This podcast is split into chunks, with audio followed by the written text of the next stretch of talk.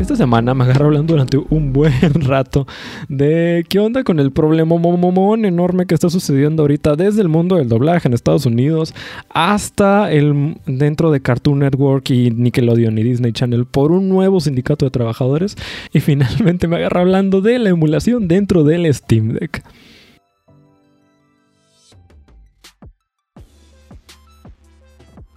Give you the answer, we take you behind the closed doors of the famed Walt Disney Studio in Hollywood.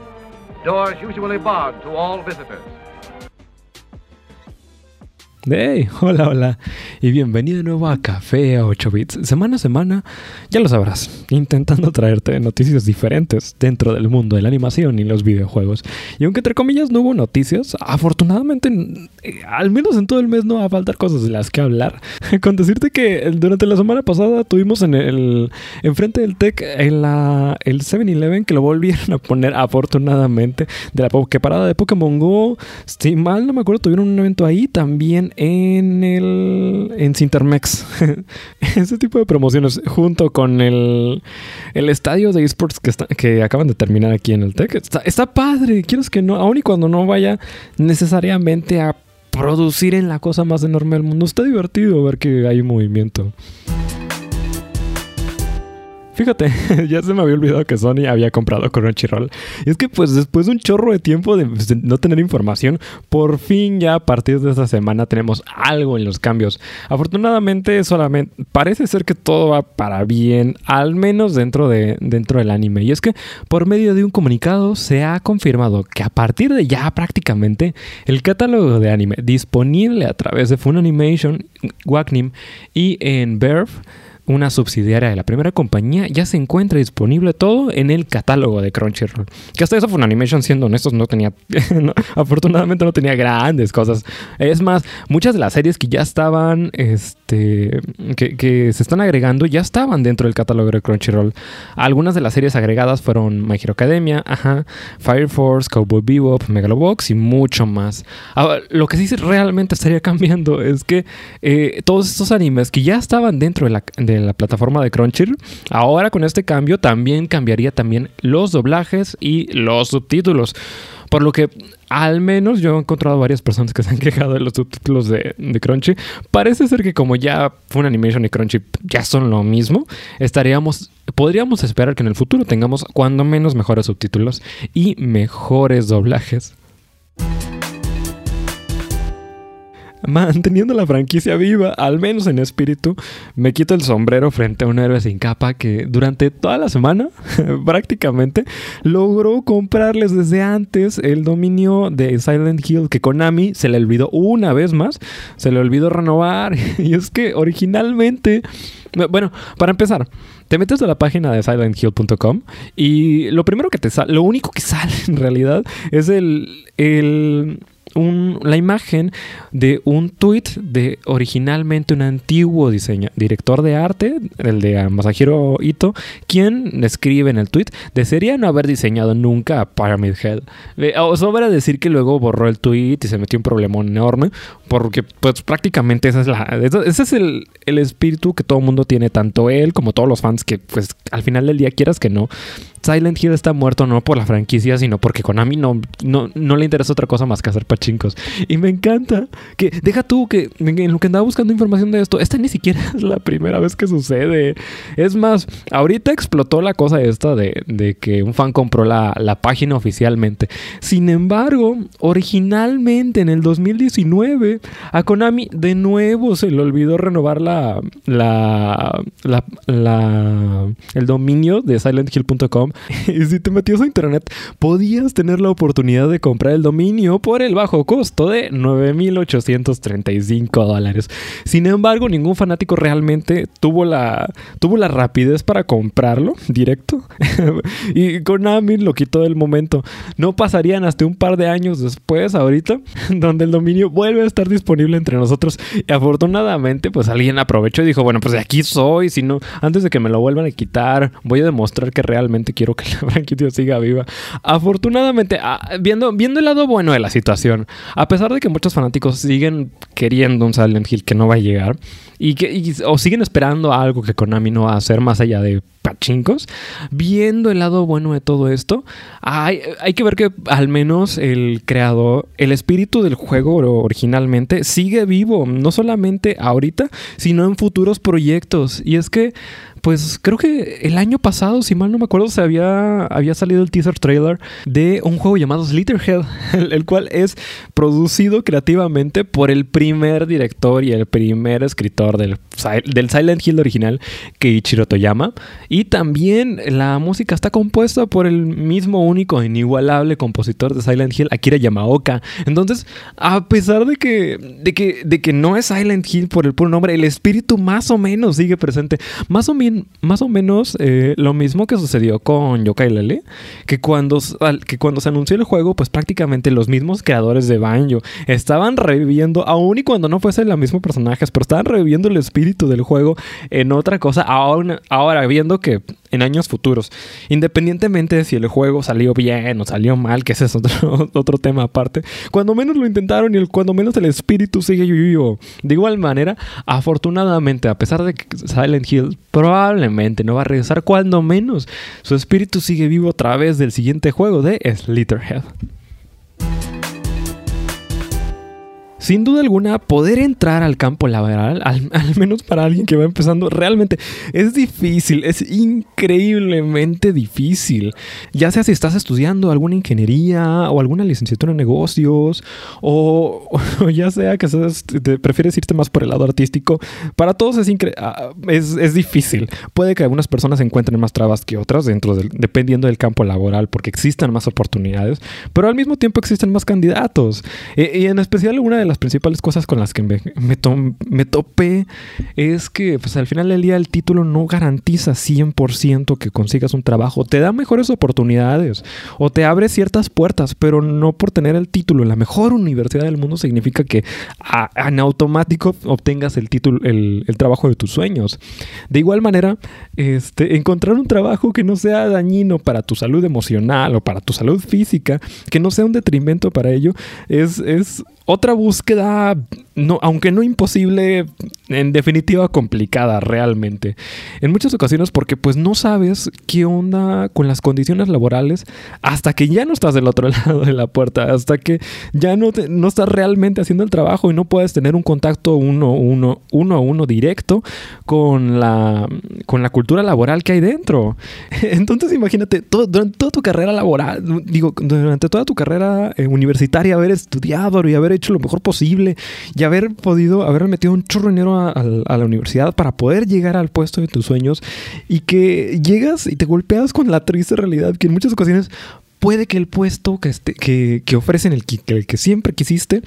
no sea necesariamente el más estable económicamente o no sea el que te ofrezca las mejores oportunidades a futuro o que no sea saludable para tu salud física, que sea una constante estrés, ya sea, eh, ya sea porque tengas que trabajar incontables horas extra o, trabajar en los días eh, festivos que se supone que deberían ser libres o trabajar con la promesa de que al final del proyecto va a llegar un bono que si sale el proyecto muy bien va, va a poder componer todo y puede que durante el trabajo el salario no haya sido el mejor. Pero si, pero si el proyecto es increíblemente exitoso, el, el, bono va a compensar todo eso. Y esta semana te traigo una, una noticia que está increíblemente bien relacionada. Originalmente todos esos ejemplos, los que usé, eh, aunque son increíblemente comunes en cualquier industria, yo los saqué de, de, tanto la Epic Game Studios, que son los de Fortnite, como también los de CDPR. Y esta semana me, llamó bastante la atención porque prácticamente un chorro de gente pegó el grito al cielo, no solamente dentro de los videojuegos, que pues ya es bastante común, afortunadamente es bastante común que ahora lo dicen para que pueda empezar a cambiar la situación, sino que también pegaron el grito al cielo los actores de voz en Estados Unidos de anime, tanto para Crunchyroll como para, como para Funimation, que aunque afortunadamente sus condiciones no son malas. También empezaron a, quejarse todo el mundo a través de Twitter de la pésima paga que están recibiendo. Como también, y curiosamente, estos supongo que coincidieron, no necesariamente que se hayan puesto de acuerdo, que los animadores dentro de Cartoon Network, como de Nickelodeon, como dentro de Disney Channel, bueno, Disney, Disney Animation, también se empezaron a poner de acuerdo para intentar hacer como un grupo de sindicato de trabajadores o alguna especie de unión de trabajadores para poder cambiar su situación laboral y para poder que sencillamente no no tengan esas condiciones. Va, empezando por, por, partes, ¿no? Para, para, irme por, como, como diría Freddy Krueger, vamos, vámonos por partes. Este, de acuerdo con, Michael Skiff, quien le da la voz a Kawaki en el doblaje en inglés de Boruto Naruto Next Generations, dijo que Funimation tenía real, realmente tenía un historial de explotación hacia los trabajadores del doblaje, pagándoles salarios mínimos sin beneficios para sus empleados. Y luego em, él empezó todo y todo el mundo, como si se hubiesen golpeado el avispero, en el grupito de, actores de voz empezaron a decir también que cómo es posible que nos estén pagando tan poquito después de todo de, todo el dinero en cursos y en la escuela y en el equipo y en todo eso como para y después de todo el trabajo para poder haber llegado a ello de que realmente merecemos mejores condiciones laborales y mejor y mejor paga. Que curiosamente y yo no sabía no, estoy seguro cómo, cómo proceda en México pues pero al menos en Crunchyroll en Estados Unidos para la mayoría de los de los actores de voz ellos no van a un estudio realmente como tal. Ellos tienen que mandar su mm, ellos nada más les dicen mira pues te vamos a pagar aquí están tus 30 dólares. mándanos en las siguientes 5 o 6 páginas del guion. ¿Dónde lo grabas? En tu casa. Más vale que tengas la, calidad que esperamos, con el, micrófono que esperamos, con el, con el estudio que esperamos. No, hombre, deja tú eso. Una de las cosas que eh, me abrió los ojos cuando lo estaba buscando y que dije, ay, sí, pobrecitos. Es que el, una de las actrices de voz, no me acuerdo exactamente del tweet que andaba diciendo, bueno, ¿y qué pasa con toda la gente que, como que al final del día, como estamos trabajando de freelance y no nos dan, y no trabajamos, y no tenemos la,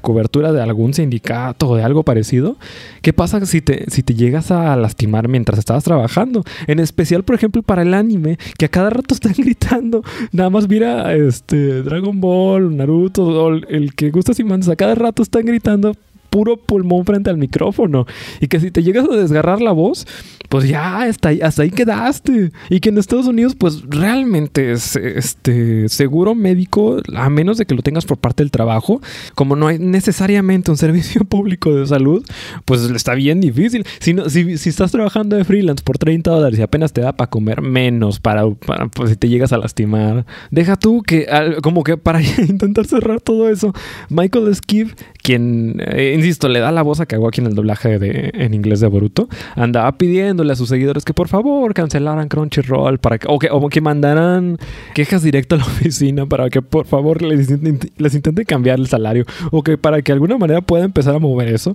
Sin embargo, pues, la veo bien entre difícil e imposible. No, no al final del día, no porque no quiera, sino porque al final del día un par de quejas no va a cambiar la situación. Está como en la semana pasada o antepasada que de dentro de Raven Studios había hecho, se había sindicalizado y había hecho como el primer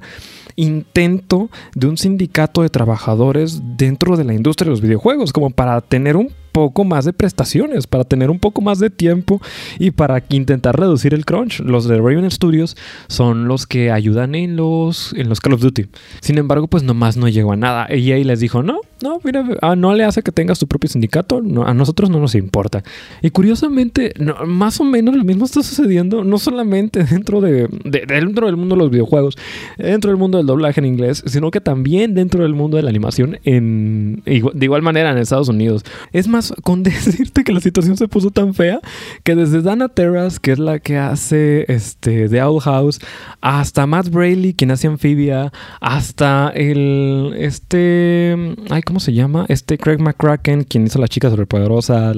hizo este, Mansión Forcer para Amigos Imaginarios y más recientemente hizo Kids Cosmic. Todos y cada uno de ellos se pusieron de acuerdo a este movimiento que está sucediendo y que ojalá llegue a algo llamado New Deal for Animation. Muchos de cada uno de ellos, aunque no, sean, no necesariamente han hecho huelga, han intentado mover la, la, bolita en redes sociales para poder intentar abrir como un sindicato de trabajadores para, para animadores de dentro de Estados Unidos o alguna especie de organización que les dé mejores condiciones de trabajo para que sencillamente los estudios los quieran tratar como humanos. Por ejemplo, y, está bajo el mismo, el mismo hashtag de New Deal Animation, muchos de los storyboard artists o de los artistas dentro de los estudios empezaron a, a, a sacar los trapitos al sol de las tácticas que hacen los estudios para quemarlos durante el proyecto. Por ejemplo, una de muchas, Netflix, no sé si te, hayas, si te hayas dado cuenta que recientemente, independientemente de si es una serie live action o si es una serie animada,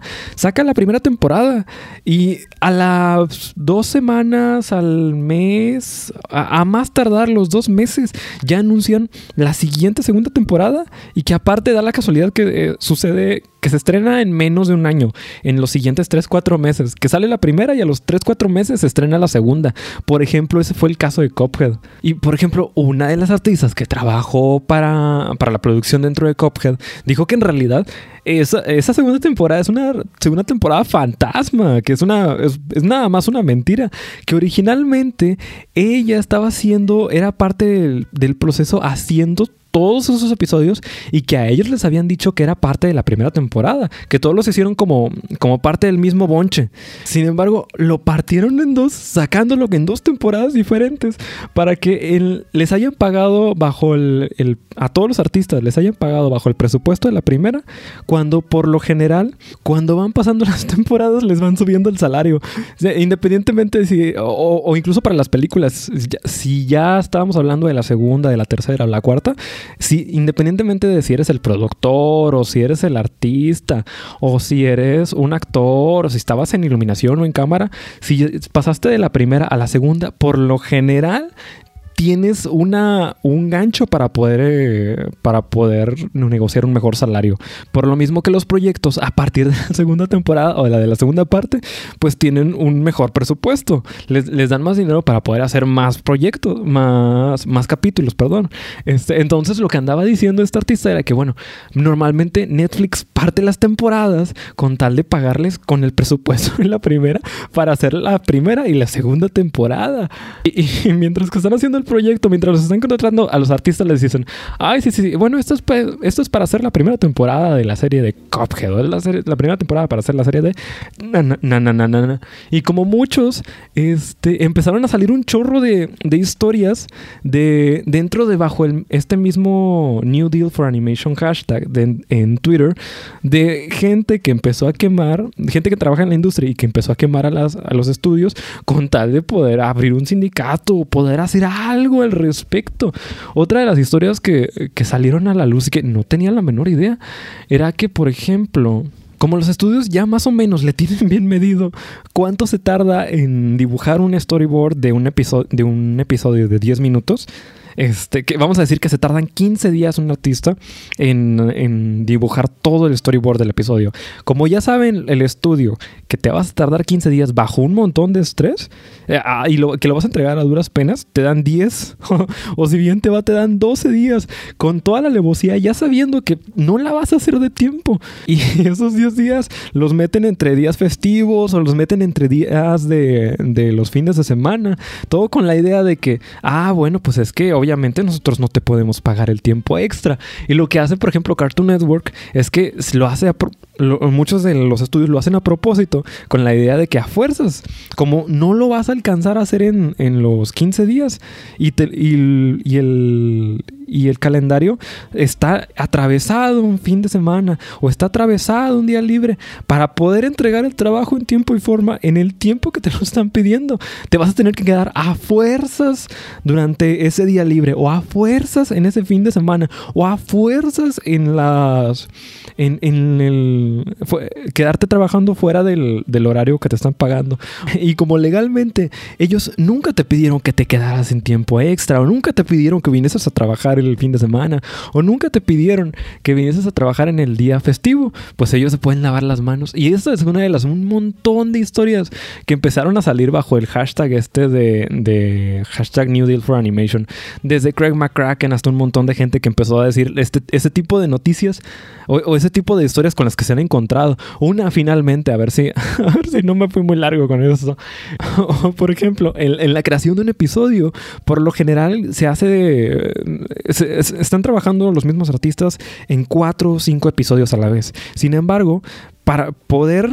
vamos a decir que para poder llegar al coloreado, primero a veces necesitas haber terminado la actuación de los, de los, ah, de los actrices y actores de voz, como también ya la iluminación debió haber quedado, como el guion ya debió haber quedado. Pues es como un proceso donde uno te lleva a otro, te lleva a otro, te lleva a otro. No puedes, no puedes brincar de un paso al, al siguiente sin antes haber terminado en el que estás en ahorita. Es todo un proceso. Entonces lo que hacen muchos estudios desde Nickelodeon hasta Disney Animation, es que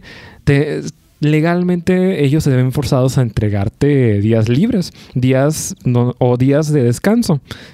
Tú puedes, si te llegas a enfermar, si te llegas a sentir muy mal, tú puedes pedir, ay, bueno, pues es que dame los siguientes dos días para poder venir, para no tener que venir a trabajar.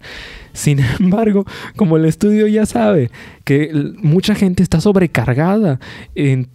en trabajo y con una mínima cantidad de tiempo y como el estudio ya sabe que todo se hace por procesos, ellos mismos te ponen la presión social, te ponen a los demás en tu contra para que si aún y cuando tú quieras irte temprano o aún y cuando tú quieras este, legalmente tomar tu día libre, no puedas hacerlo, porque si tú imaginando que si yo el día de mañana me siento muy mal, estoy cansado y ya no puedo, este, y ya no puedo venir a hacer el storyboard. Y voy con mi jefe y le digo, bueno, mira, eh, a partir de mañana dame los dos libres, los dos días libres que tengo, que tengo por, por el contrato. Eh, el jefe va a decir, te va a decir, ah, bueno, no hay problema, nada más recuerda que, sin, que el trabajo que no estás haciendo tú el día de mañana lo va a tener que hacer alguno de tus compañeros. Y si lo hace alguno de tus compañeros que ya están cansados, sobreexplotados, que obviamente ya tienen suficiente con el trabajo que tienen en sus manos como para que le avienten el trabajo extra de alguien más, al más rápido que nada te vas a terminar ganando más enemigos que amigos. Y puede que a veces alguno de esos compañeros este, dentro del mismo proyecto si te iba a jalar para algún proyecto extra o si te iba a recomendar para algún otro, alguna otra producción que tengan en camino a futuro, pues ya se quemó por completo. Nada más porque querías un descanso, un día libre. Y los mismos que estaban dentro de Cartoon o dentro de Disney Channel, digo, dentro de Disney Animation o dentro de Nickelodeon Animation, lo diseñaron para que los mismos, los mismos trabajadores se pelearan unos entre otros o, se, o, tuviese como la presión social de no puedo descansar porque si descanso alguien más va a tener que tomar el trabajo y alguien más me va a terminar odiando por culpa de el la imposible cantidad de trabajo que había en el momento. Me sorprendió un churro que no era un problema de una sola empresa, sino que era de toda la industria. Que desde Dana Terras hasta Matt Braley, hasta Craig McCracken, hasta un montón de gente más andaba diciendo que pues no, que llevaban años así y que están moviendo todo este tipo de cosas en redes sociales para intentar meter presión para poder hacer el sindicato de trabajadores. Afortunadamente, la nueva consola de Valve fue un completo éxito. Sin embargo, bueno, pues al final del día donde hay éxito hay piratería. Y es que,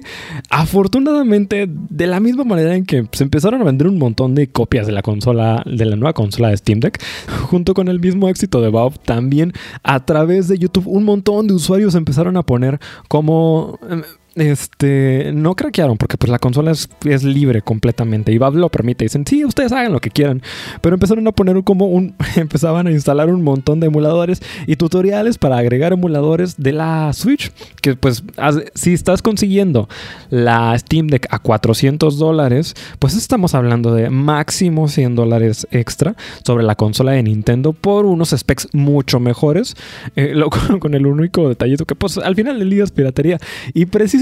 como Nintendo es tan, pero tan, pero tan restrictivo con sus IPs, pues no es de sorprenderse que después de los últimos días que un montón de usuarios empezaron a subir videos, también misteriosamente un montón de, esos videos han sido eliminados por parte de YouTube. Nintendo no ha dicho nada, pero pues eh, un caso particular es el de un youtuber conocido como The Funks, quien publicó un video en su canal con más de 50 mil suscriptores, en donde podemos ver a Yuzu, el emulador de la Nintendo Switch de código abierto, corriendo en el Steam Deck, de alguna manera como intentando tapar el sol con un dedo y diciendo Nintendo, no, no miren, no, la piratería no existe, no me, no, no descarguen Dolphin, no descarguen Yuzu. De, de alguna manera, bueno, pues al final del día queda en la conciencia de cada quien y si Nintendo lo intenta, pues lo va a continuar intentando porque está en su mejor interés. De acuerdo con el youtuber, pues la idea del video no era necesariamente el piratear los juegos, sino nada más mostrar la calidad de la emulación a través de la consola. Me, me encanta cómo hay un video donde muestra que ahorita, a ver si lo logro poner en la descripción del, del podcast, donde de igual manera que existe como una comunidad de white hackers y de black hackers, de hackers que intentan eh, eh, hackear sistemas computacionales únicamente por el gusto de hacerlo o por encontrar fallas y, y, vendérselas a las compañías. Hay otro grupo de comunidad dentro, de, dentro del mundo de, de los hacks, que, que, conocidos como los black hackers, que, nada que su único objetivo al final del día es nada más causar desorden, causar problemas y, venderle los mismos bugs, los mismos exploits a otra empresa con fines maliciosos al, al final del día y que al final que las dos hackers están haciendo entre comillas lo mismo, sin embargo cada uno de ellos con su motivo diferente. Y hay un video de la historia de la emulación en, PC donde es más o menos lo mismo, que había como una comunidad de, de, de gamers bueno, de programadores, pues, que ya sea en PC o en consolas, intentaban craquear juegos, intentaban jugarlos de manera, de manera ilegal, únicamente por el gusto de hacerlo, no necesariamente por el gusto de craquearlos y de piratearlos, no necesariamente con las, intenciones maliciosas, sino por, como por competencia, pues, como, cuando se hace el hackathon aquí en, en, en el tech, algo así, que habían como pequeñas comunidades y más o menos lo mismo se estaba intentando hacer, en este caso dentro de la Steam Deck, y se me hace súper interesante, me queda menos de un minuto. Eh, que, que, existe como este tipo de comunidades que su único objetivo no es necesariamente hacer maldades. Su único objetivo es, bueno, vamos a, vamos a intentar cuáles son los límites de la capacidad de lo que sea que estoy haciendo. Que lo, los límites de los, de los hacks de la piratería a través de, de competencias y a través de juegos semi-amistoso entre, entre diferentes grupos para lograr el mismo medio. Este, me queda un minuto, pero si disfrutaste esta media hora, muchas, pero muchas, pero muchas gracias por aguantarme, realmente. Eh, se agradece, esta es una media hora eh, trayéndote noticias diferentes dentro del mundo de la animación y los videojuegos. Y si la disfrutaste de este y programas anteriores, los puedes escuchar en Spotify, iTunes, Anchor, Podcast Fem o donde sea que te guste escuchar tu podcast bajo el mismo nombre de Café a 8 bits. O de igual manera, eh, en la misma estación de 9 a 9 y media todos los sábados. Ahora sí, cuídate y nos vemos hasta las siguientes semanas. Si te gustó esto, bye bye.